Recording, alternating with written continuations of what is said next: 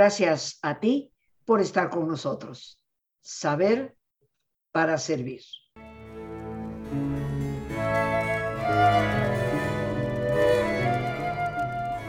Y yo creo que valdría la pena que nos cuestionáramos que también hemos aplicado esta ley universal del valor, hablando, y en donde nos hemos detenido a hacernos algunas preguntas, recordando que hay cuatro aspectos muy importantes que hay que saber valorar si queremos aplicar esta ley universal.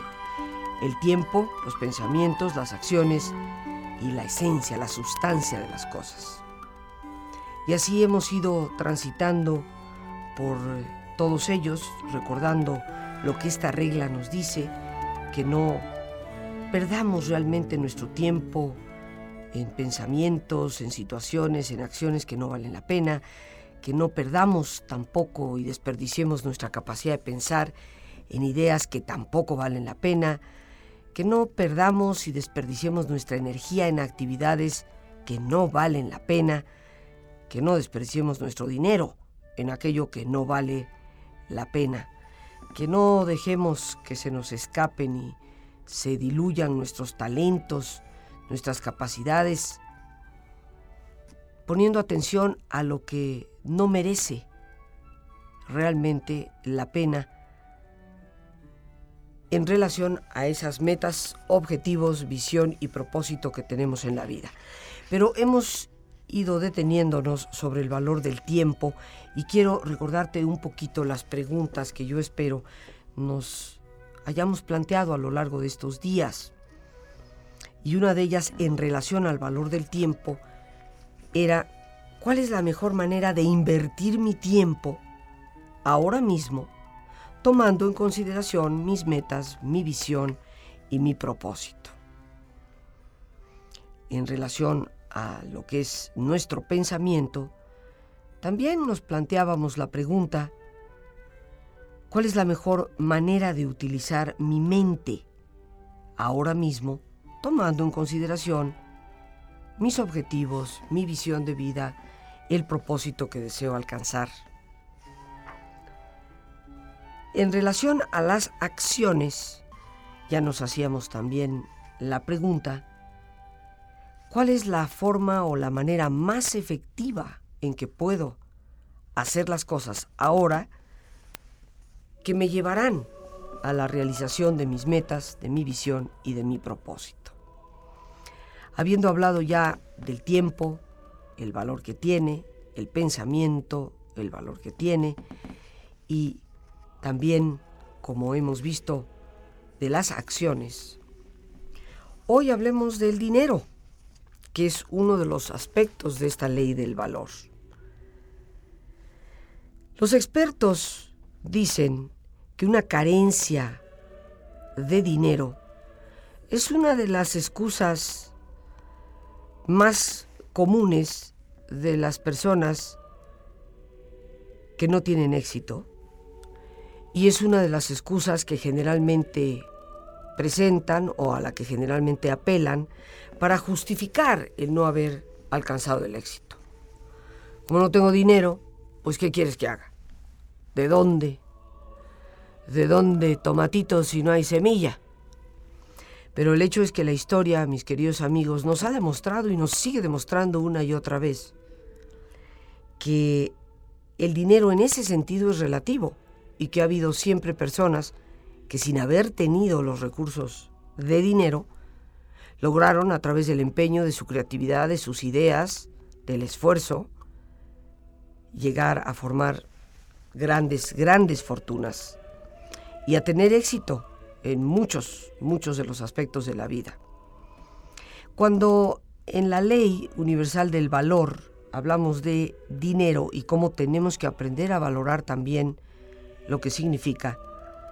Hay cuatro grandes principios de la riqueza, de acuerdo a los que han hecho una investigación, un estudio detenido sobre qué es lo que prevalece en común en aquellas personas que logran realmente un gran éxito económico. Y el primer principio de la riqueza es el principio de ganar, de obtener. Toda la riqueza, para empezar, queridos amigos, está creada en nuestra propia mente. Y este primer principio, el principio de obtener, lo que cubre es como el intercambio de valor que se requiere para crear suficiente ingreso para llegar a cumplir con nuestras necesidades. Algunos diríamos, a ver, espérame tantito, no acabo de entender. Si una persona desea realmente alcanzar un éxito económico, tiene que darse cuenta que el dinero no cae por la chimenea. El primero de estos cuatro principios es el principio de obtener ese dinero. Y para obtener ese dinero, pues vamos a tener que hacer algo. No va a aparecer por arte de magia. Que nos demos cuenta de que existe un justo intercambio entre lo que estamos haciendo y el ingreso que vamos a tener. Yo sé que en nuestro país muchos podemos apelar a la triste situación de decirnos, pero, pero es que desafortunadamente algunos trabajos están hoy tan mal pagados, escasamente nos alcanza, pero independientemente de que lo reconozco y sé que en muchísimas situaciones es verdad, también he visto y me ha tocado observar la pésima actitud que a veces tenemos frente a lo que estamos haciendo. Y es obvio que con ese tipo de actitudes no vamos a progresar. Conozco personas que si por ahorita tienen tan solo una chamba y se dan cuenta que ahí no van a poder tener un ingreso mayor del que ya tienen y si necesitan un mayor ingreso, pues no se tientan mucho el corazón para decir, pues le entro a una segunda chambita. Aunque ahorita se requiera de un mayor esfuerzo por mi parte. Entonces, este primer principio de la riqueza, que es el principio de obtener un recurso, está en relación a ese intercambio que hacemos del esfuerzo puesto del trabajo para alcanzar el ingreso. Pero hay otro principio, el segundo de los principios de la abundancia y la riqueza, que es el principio del gasto. Y esto se refiere a la manera en que nosotros gastamos, en que nosotros hacemos circular o de qué manera disponemos de nuestro dinero. Sin darnos cuenta en ocasiones, este principio del gasto está totalmente fuera de equilibrio y de balance. Gastamos en cosas innecesarias o bien pretendemos únicamente guardar, guardar y guardar sin darnos cuenta que para que haya abundancia en la vida y en un país, de hecho, tiene que haber dinero circulando. Yo no sé mucho de economía, pero esa es la lógica que hay detrás de la preocupación que todos los gobiernos del mundo tienen cuando las tasas de interés bancarias son muy altas. Porque si tú tienes 15 mil, 20 mil pesos, los depositas en un banco como un ahorro y eso te está pagando una tasa de rendimiento muy alta, pues ahí dejas el dinero guardadito. Cuando la tasa bancaria de interés es más baja, pues el interés que te da no es mucho, es demasiado poco, no te rinde y entonces te aventuras a invertir ese dinero en algo que pueda ser mucho más productivo y eso hace circular el dinero, generar empleos y por lo tanto procurar abundancia para todos. Entonces, en este principio tenemos que detenernos a reflexionar cómo es que gastamos nuestro dinero, en qué lo gastamos, cómo lo hacemos circular. Yo estoy segura que tú conoces personas que a veces parece que nunca tienen dinero. Y uno se pregunta, pero, pero ¿por qué? Si ganan bien. Hay personas que conocemos en la vida que no nos explicamos cómo están en una situación económicamente tan deplorable cuando sabemos que han ganado mucho y que han tenido altísimos ingresos. ¿En qué se les fue el dinero? Y salvo la triste historia de los vicios, en donde ciertamente se va el dinero antes de que llegue, no nos podemos explicar qué ha sucedido para que el dinero que le entra se le escape de una manera tan rápida y tan insensata.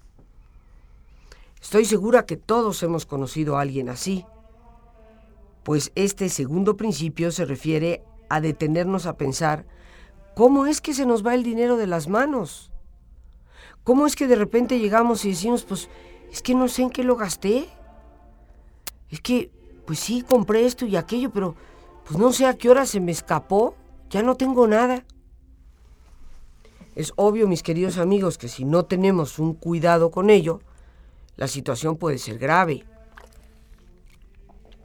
Así como hay personas en el hogar que de esa quincena hacen una muy sabia disposición para el gasto e inclusive tienen la capacidad de ir haciendo un pequeño ahorro, hay personas que realmente no saben ni en qué lo gastaron. Cuando se dan cuenta, se acabó la quincena. Este es el segundo principio de la abundancia, detenernos a reflexionar sobre nuestra forma de gastar nuestros recursos. El tercer gran principio de la abundancia es el principio del ahorro. Y este principio del ahorrar lo que cubre es el ir acumulando, aunque sea una pequeñez de nuestro ingreso. Ponte a pensar, ¿qué pasaría? ¿Qué pasaría si tú pudieras ahorrar cinco pesitos a la semana? Nada más cinco pesitos.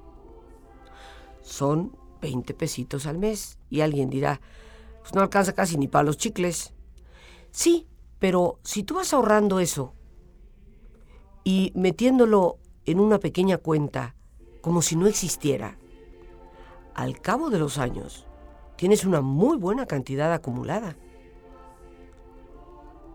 Ahora, lo importante para que eso se llegue a dar es que en esos cinco pesitos por semana que estás ahorrando, cuando los metes en esa pequeña cuenta de ahorro, haz de cuenta que te olvidas que existe. Porque si estás pensando, bueno, para dentro de dos años, ¿verdad? Si tengo 20 pesos por mes, pues voy a tener 240 al año, pues dentro de dos años apenas voy a tener 480, pues no es nada. Pero si tú como que te olvidas que ese dinero existe y sigues metiéndole tus cinco pesitos por semana, cuando te das cuenta, al cabo de los años tienes una buena cantidad. Desafortunadamente en nuestro país no tenemos la costumbre del ahorro. Algunos dirán, pero Rosita, ¿qué se puede ahorrar? con los sueldos que ahora tenemos cuando apenas nos alcanza. Hagamos, mis queridos amigos, el propósito, aunque sea de un pesito. Y ese pesito, cuando nos damos cuenta, ha crecido y nos puede significar la capacidad de invertir en algo que realmente necesitamos. Pero sin el ahorro, definitivamente no puede haber abundancia ni riqueza por favor, ponte cómodo y cierra tus ojos. En esta posición, te pido que respires profundamente varias veces, tomando conciencia de cómo al inhalar estás llevando a tu organismo el oxígeno, alimento vital que reconstruye tus células, tejidos y órganos. Imagina también cómo al exhalar vas eliminando presiones, tensiones, preocupaciones innecesarias. Respira profundamente. Siente el entrar y el salir del aire en tu cuerpo e imagina cómo al inhalar te llenas de energía que revitaliza todo tu cuerpo. Imagina también cómo al exhalar te liberas de todas las tensiones. Visualiza este proceso del entrar y el salir del aire, manteniendo tu cuerpo en equilibrio, en salud, llenándote de vitalidad, liberándote de todas las preocupaciones. Respira profundamente.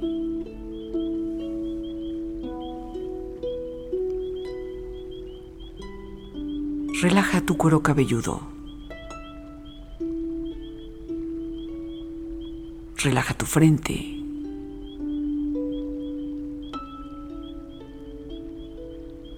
Relaja tus párpados y los tejidos que rodean tus ojos.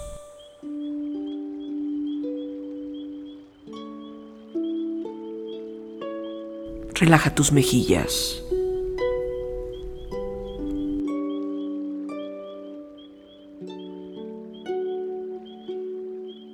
Relaja tu cuello y tu garganta. Siente su flexibilidad, equilibrio y balance.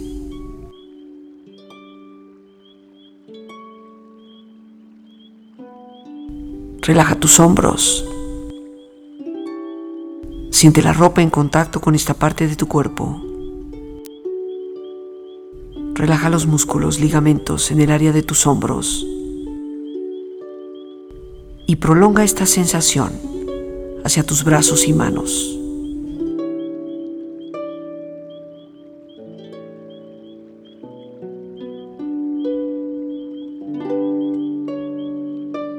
Tu espalda.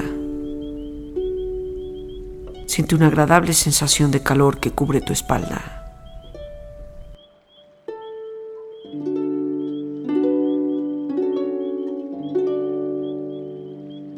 Relaja tu pecho, exterior e interiormente. Visualiza tus órganos, glándulas y tejidos en perfecto estado de salud.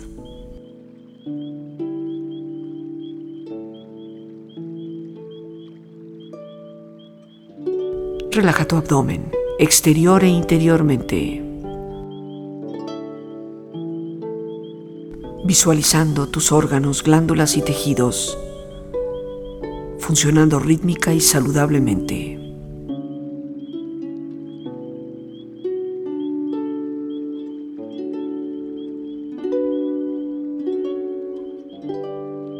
Relaja tus muslos.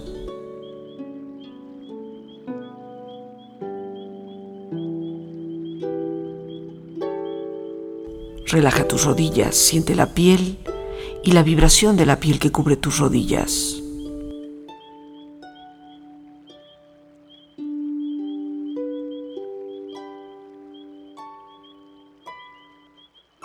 Relaja tus pantorrillas.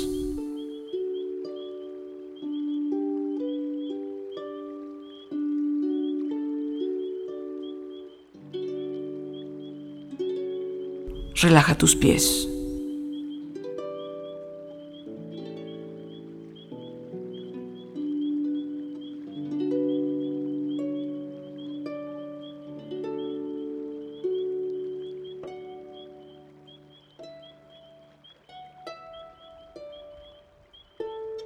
Con esta agradable sensación de relajamiento en tu cuerpo, proyecta ahora en tu mente la imagen de un lugar agradable en contacto con la naturaleza. Un lugar lleno de vida,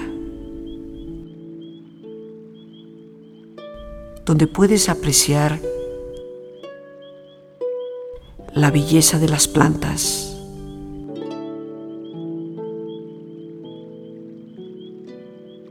vida de las pequeñas criaturas.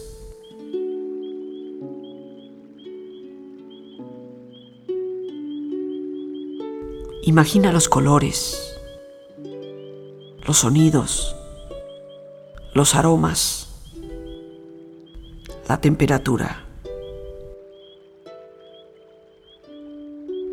Siente estar ahí.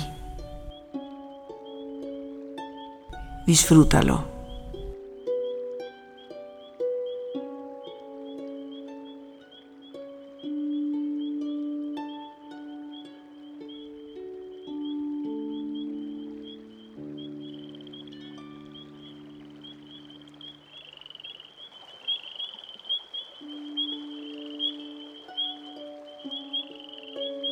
Todo es equilibrio.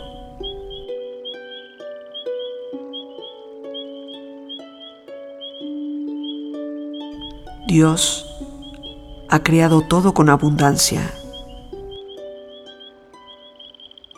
Observa a tu alrededor, en contacto con la naturaleza, el equilibrio perfecto,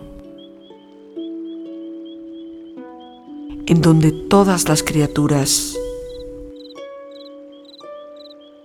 gozan de todo aquello que necesitan para vivir y crecer.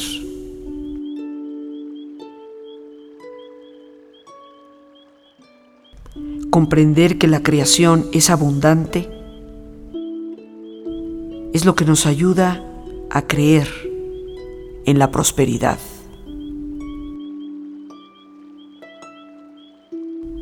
Tu vida puede estar llena de prosperidad.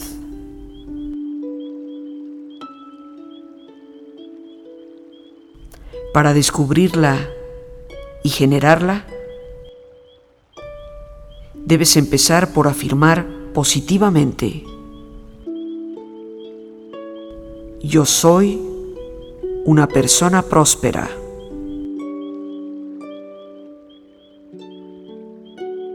Vivo en un universo abundante.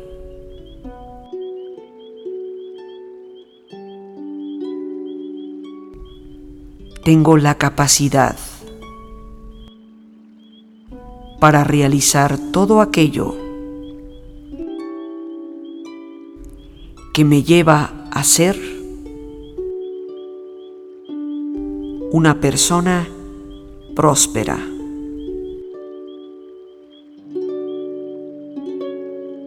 Visualiza ahora una imagen que represente para ti tu propia prosperidad.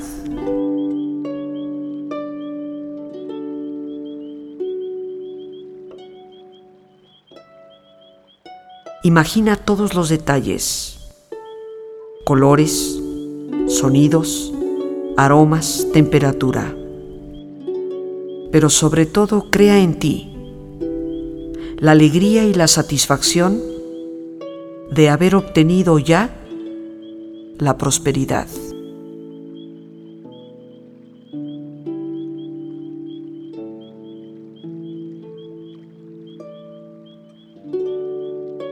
y de nuevo, contemplando la abundancia de la creación, confía plenamente en el Dios que te ama y provee siempre tu prosperidad. Da gracias desde ahora porque así será.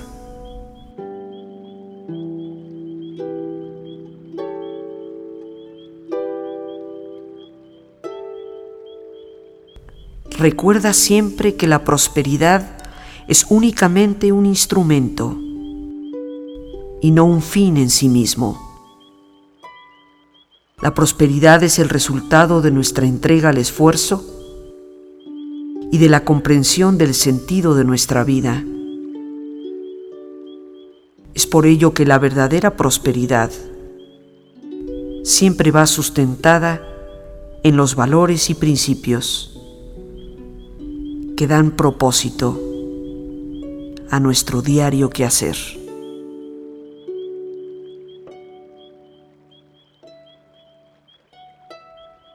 Respira profundamente. Relájate bien. Y con esta sensación de alegría y satisfacción, empieza lentamente a estirarte brazos, manos, piernas, pies, moviendo tu cuello, bostezando si lo deseas.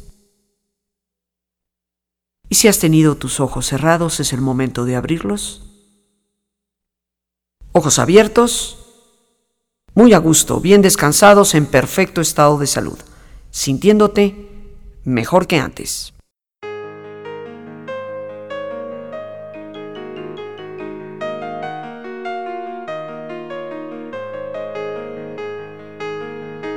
El cómo pensamos determina el cómo vivimos. Asumimos que por ser humanos sabemos pensar. Sin embargo, la enorme cantidad de problemas que hoy tenemos demuestran que tal vez no hemos estado pensando de forma adecuada y correcta. Aprender a manejar tu propio pensamiento es la clave para el manejo de tu propia vida. Ojalá me acompañes en esta conferencia Saber Pensar el lunes 14 de este mes de noviembre a las 7 en punto de la tarde. Informes los puedes obtener en el 55 37 32 9104. De igual forma, en ese número puedes enviar un mensaje vía WhatsApp, Telegram o Signal. Esta es una conferencia que te explicará la relación entre el cerebro y los niveles de la conciencia. Y por supuesto las claves fundamentales de la salud, la educación, la creatividad y la intuición para saber pensar. Lunes 14 a las 7 en punto. Te estaré esperando.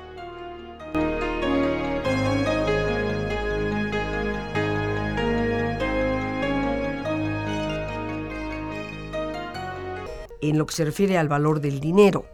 Y hablando de los cuatro principios de la abundancia, de la riqueza, voy a repetir los primeros tres que ya cubrimos para entrar ahora en el cuarto. Y el primero de ellos es el principio de la obtención. O sea, el primer principio de la riqueza es que tenemos que obtener dinero y no cae por la chimenea. Para obtenerlo vamos a tener que realizar una actividad. Necesitamos hacer cosas para hacernos del recurso económico. El segundo principio es el principio del gasto. El dinero tiene que circular, no se puede guardar simplemente abajo de un colchón. Y tenemos que detenernos a reflexionar cómo estamos gastando nuestros recursos para no llegar al caso de esas personas que a pesar de tener altos ingresos, parece que, que el dinero se les evapora como por arte de magia. El tercer gran principio es el principio del ahorro. Y ya decíamos que no hay por qué pensar en la Bolsa Mexicana de Valores, ni en las grandes cuentas de millones, sino en ese pequeño ahorro como la gotita de agua, pero ciertamente, y quiero resaltarlo, como olvidándonos de que ese dinero existe. No voy a juntar cinco pesitos por semana para tener 40 pesos dentro de dos meses, sino que, aunque sea así de poquito, eso a lo largo de los años me dará un recurso con el cual puedo no solamente adquirir algo que necesito, sino de hecho es algo que me puede servir en una emergencia o que me puede ayudar para iniciar una pequeña inversión que me produzca un mayor rendimiento o que me lleve a invertir en una fuente de trabajo propia. El cuarto principio de la abundancia y la riqueza es el principio de la inversión. Este principio de invertir nos habla de cómo es que nosotros planeamos, tal vez no de forma inmediata, pero hacia más adelante, invertir algunos de los recursos que tenemos. El dinero bajo el colchón lo único que hace es hacerse viejo el dinero simplemente guardado en un banco, aunque sea en una pequeña o gran cuenta, pues sí ganará algunos intereses, pero generalmente las tasas de interés, por los principios económicos que rigen, son muy bajas. Tenemos que saber invertir en algo, asociarnos, hacer un pequeño negocio con alguien en quien podemos y sabemos que hay confianza, y de esta manera hacer que haya un rendimiento mayor. Es un hecho estudiado por los expertos que estos son los cuatro principios de la riqueza y abundancia económica.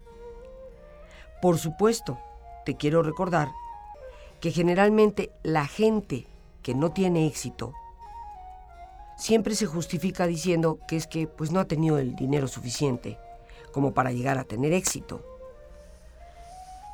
Pero la historia nos demuestra, y en el caso de muchísimas personas, que ha sido su esfuerzo, su afán, su talento, el que le ha llevado a generar, para empezar, cierto nivel de abundancia en el cual se tienen que aplicar las leyes que hemos o los principios que hemos hablado.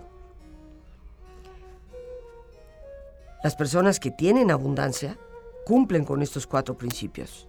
Siguen haciendo cosas para generar ingresos, que es el primero de ellos. Tienen una capacidad de gastar saludablemente y no a lo loco. Se van haciendo de un pequeño ahorro. Y por supuesto, conforme ese ahorro crece, aplican este cuarto principio que es el de invertir. Los expertos dicen que esto se puede sintetizar en palabras muy sencillas. Gasta menos de lo que ganas. Ahorra lo que no gastes. E invierte una pequeña porción de lo que ahorres para ayudarte a ti mismo a generar mayor riqueza. Me parece que es una forma muy clara, muy sencilla de exponer lo que significan estos cuatro principios. Y te lo voy a repetir, me parece interesante por si lo quisieras anotar. Gasta menos de lo que ganas.